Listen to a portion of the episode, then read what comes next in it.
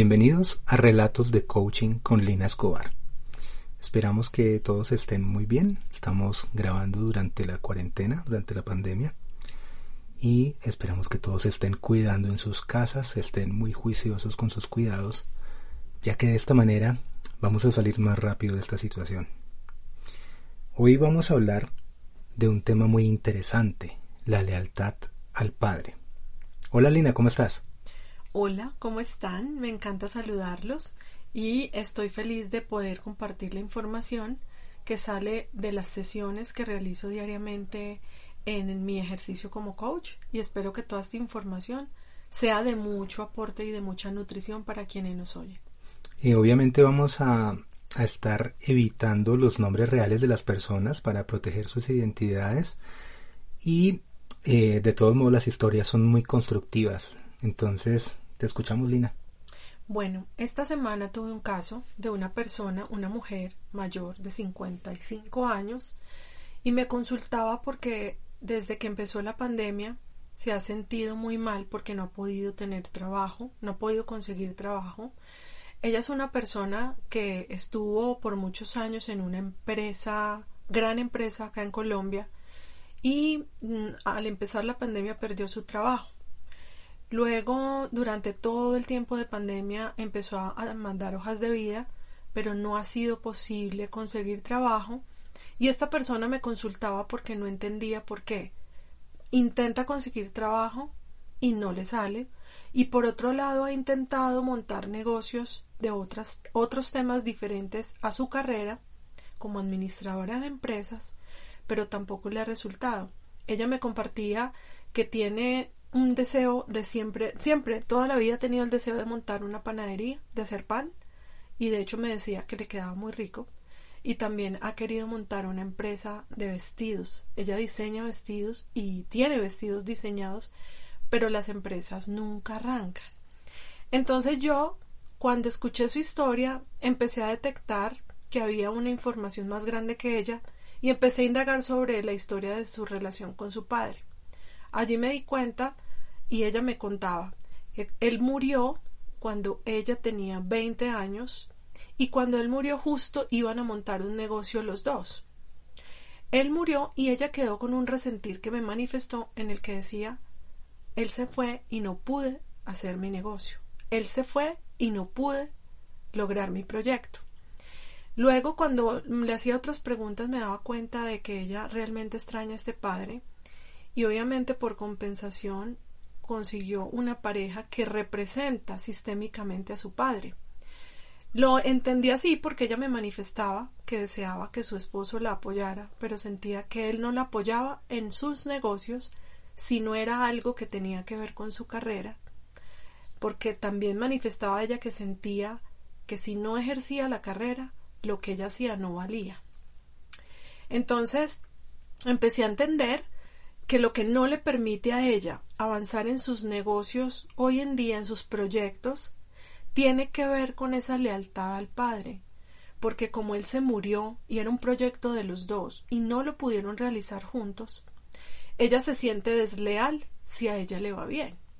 Y entonces tiene que sabotearlo de alguna manera y la forma en la que ella lo justifica, eh, justifica el no poder lograr el negocio, es que su esposo no la apoya pero en realidad lo que pasa de fondo es que como ella no tiene el apoyo del padre, porque el padre se fue y era un proyecto de los dos, pues ella siente que no puede hacerlo sola porque eso sería traicionar a su padre.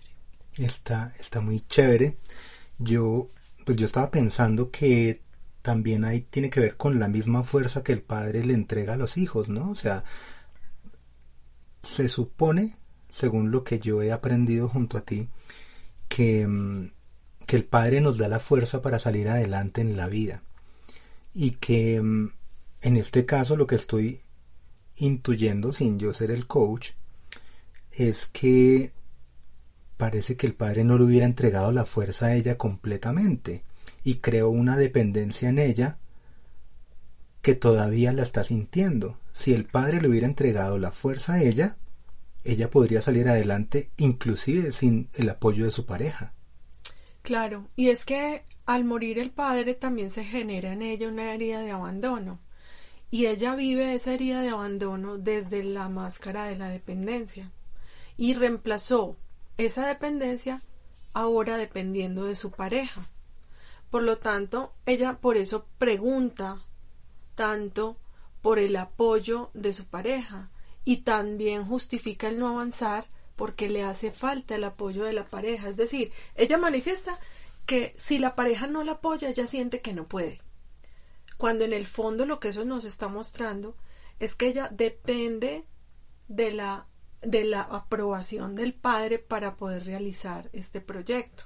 Es decir, es como si ella necesitara que su padre que ya no vive le, le, le diera el visto bueno para que ella siguiera adelante sin él.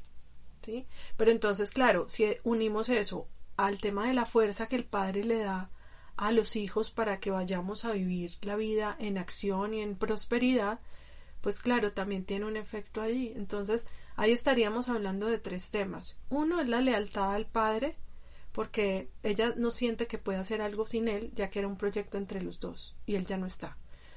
Dos, está la falta de fuerza al no poder tomar al padre y, y eso le impide ir a vivir la vida en la esfera del padre, que es afuera, en los negocios en la interacción con la gente, en prosperar. Y tres, estaríamos hablando de una herida de abandono que vive como dependencia y que se proyecta en la dependencia que ella tiene de la aprobación de su esposo, que en el fondo no es más que la aprobación que ella necesitaría del padre para poder avanzar. ¿Y qué hacer en ese caso? O sea, supongo que, que ya que no encuentra el apoyo en la pareja, em, tiene que buscar la fuerza en ella misma, tiene que darse ella misma ese permiso, posiblemente a nombre de su padre, no sé, no sé cómo, cómo, cómo le recomendaste trabajar los temas, hacer, hacer psicomagia, hacer cartas, eh, ¿cómo, le, ¿cómo le recomendaste a ella trabajar el tema para avanzar? Lo primero es liberarse de la lealtad al padre, decirle al padre que para ella era importante hacer ese proyecto con él pero que ya que él no está, ella lo va a poder hacer en su honor, y que lo va a honrar haciéndolo, volviéndolo real, y triunfando, y siendo exitosa en eso y desarrollándose profesionalmente en lo que realmente ella ama. Lo segundo es que le puse a hacer un ejercicio de psicomagia en el que como el padre para su inconsciente representa, el esposo representa al padre para el inconsciente de mi clienta, lo que le dije es que hicieran una, como un cara a cara en el que ella va a visualizar en su esposo a su padre y su esposo amorosamente le va, la va a autorizar para que ella pueda emprender tranquilamente y sin sentir traición hacia su padre. Eso, debe ser, eso puede ser muy poderoso en la medida en que le estará hablando directamente a su inconsciente y su inconsciente va a sentir un alivio muy grande y va a poder empezar a, prosperar. Y lo otro es, que lo, tengo pendiente con ella, con ella precisamente, es trabajar la herida de abandono. Sí, es, es como empezar a cambiar la percepción de abandono que le quedó cuando su padre ya no estaba más en su vida y empezar a acompañarse ella misma, empezar a ella misma sacar de su interior la fuerza que necesita para avanzar. Y obviamente también hay un tema que trabajar que tiene que ver con el propósito de vida que hablaremos en otra sesión. Y mm, el hecho de ver al, al esposo como figura paterna también debería trabajarse porque supongo que ella tiene que darle el lugar correcto a su esposo, o sea, el esposo no es el padre. No sé si en otros temas ella lo siga viendo también como el padre. Es, es esa pregunta es muy buena porque si ella lo ve como padre para la parte sexual puede tener inconvenientes porque pues una hija no puede desear al padre porque estarían en incesto. Entonces este ejercicio es muy importante porque debe partir de la conciencia de que estamos utilizando lo que para el inconsciente representa el esposo de ella para un ejercicio en el que ella está necesitando que quien le hable sea el padre pero luego ella debe tener la capacidad de pararse otra vez en su lugar y de ver a su esposo como lo que es, como su igual, y ponerlo de nuevo en su lugar. Por eso es un ejercicio que requiere acompañamiento y que hay que hacerle seguimiento porque puede causar confusión en el sentido en el que ella siga viendo a su pareja como su padre porque puede afectar su sexualidad. Hay, hay otras cosas que me llamaron la atención de la historia. Una es el miedo al fracaso. Otra es la importancia de desempeñarme en la carrera profesional que escogí. Y la tercera se me olvidó. Pero hablemos de estas dos. Bueno, la del fracaso. Eh, es, es muy común el caso que ella mencionaba, porque es que hemos estudiado carreras por razones muy distintas a, a, que sea nuestra pasión, ¿no? De hecho, ella me manifestaba que en su niñez, en su adolescencia, le decían mucho en la casa que ella tendría que vivir de lo que estudió y que tendría que ser una carrera que le diera mucho dinero. Entonces, pues claro, ella hoy en día siente una gran frustración de no poderse desempeñar como administradora de empresas, pero por otro lado también siente que le importa mucho el que dirá, porque piensa que la gente va a pensar mal de ella si siendo toda una administradora de empresas que trabajó en bancos y en empresas muy grandes, hoy está haciendo panes. ¿sí? Ahí estamos parados ante una creencia de que, claro, es como si lo que yo hago me definiera. No, y como si lo que está afuera, las personas que están afuera, le dan valor a mi trabajo o a mi pasión. Si ella reconoce que el pan le queda rico o que los vestidos le quedan muy bonitos, pues eso debería ser suficiente para tener materia prima para desarrollar una pasión. Pero, pero está poniendo su propio valor o el valor de las cosas que ella hace afuera, externamente. Entonces también debería de, de trabajar en, en, en, reforzar eso, en creer en ella y en creer en lo que le apasiona.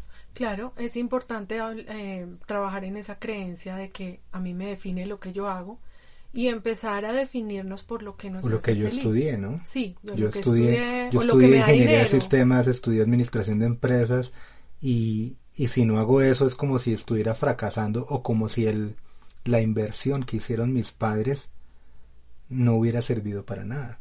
Y es que realmente ahí se une otra vez con la lealtad. Es que muchas veces estudiamos no lo que queremos o no lo que nos hace felices. Primero porque no sabemos qué nos hace felices y segundo porque tenemos esa lealtad a los padres de retribuirles lo que hicieron por nosotros. Entonces allí habría que trabajar en creencias relacionadas con qué nos define realmente. Y lo que nos define realmente es la, lo que nos hace felices. Y si hablamos de misión de vida, de propósito de vida, pues lo que nos hace realmente felices es lo que nos va a hacer ricos, es lo que nos va a hacer millonarios. No importa si sea hacer panes, hacer vestidos, hacer chaquetas o hacer empanadas. No importa, es que si nos hace felices, nos va a ir bien haciendo lo que nos hace felices. Claro, y es que hay que anotar que, que el éxito en la vida no está en el número de ceros de la cifra de la cuenta de banco.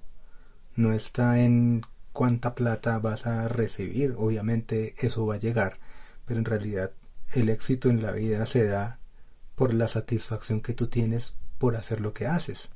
Si, si, si sientes esa satisfacción, lo demás va a llegar.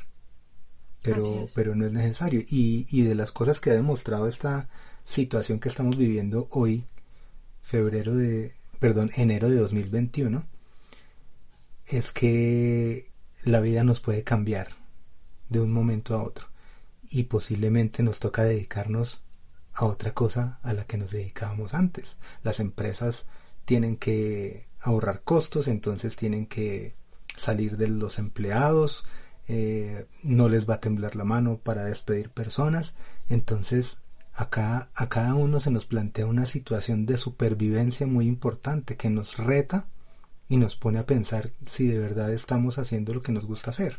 Entonces yo creo que ella está en una situación muy bonita en la que la vida la pone a escoger entre lo que a ella le gusta hacer y lo que quiere el esposo que ella haga y lo que quiere la sociedad que ella haga según los ojos de ella, ¿no?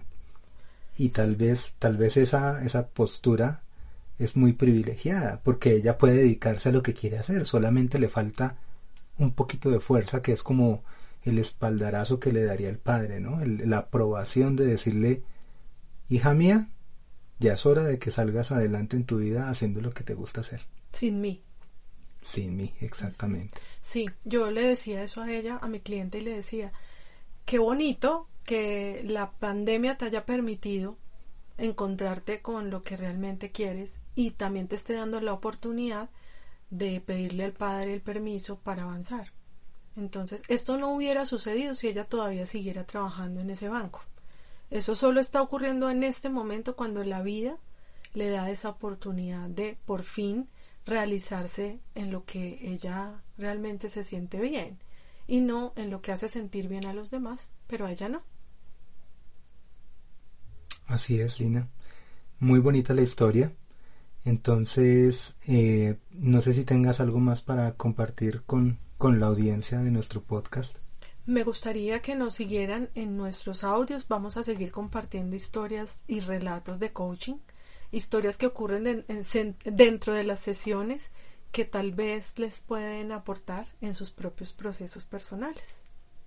Entonces nos vemos la, perdón, nos escuchamos Nos escuchamos la próxima semana aquí en Relatos de Coaching con una nueva historia. No olviden seguirnos en, nuestras redes sociales. Nos encuentran en Instagram y en Facebook como arroba Coach. Mi cuenta es arroba despertar guion bajo masculino. También ahí publico eh, muchos temas de interés de este estilo. Y eh, en el Instagram también van a encontrar en la, en la biografía de, de la cuenta de Lina, de arroba Lina de Life Coach, van a encontrar un enlace, un link tree que lleva a todas las redes sociales de ella, al canal de YouTube, al blog, etcétera, etcétera. Entonces, si están interesados en contactarse directamente con ella, ahí van a encontrar el enlace correspondiente. Un abrazo y nos estamos escuchando en nuestro próximo episodio de Relatos de Coaching.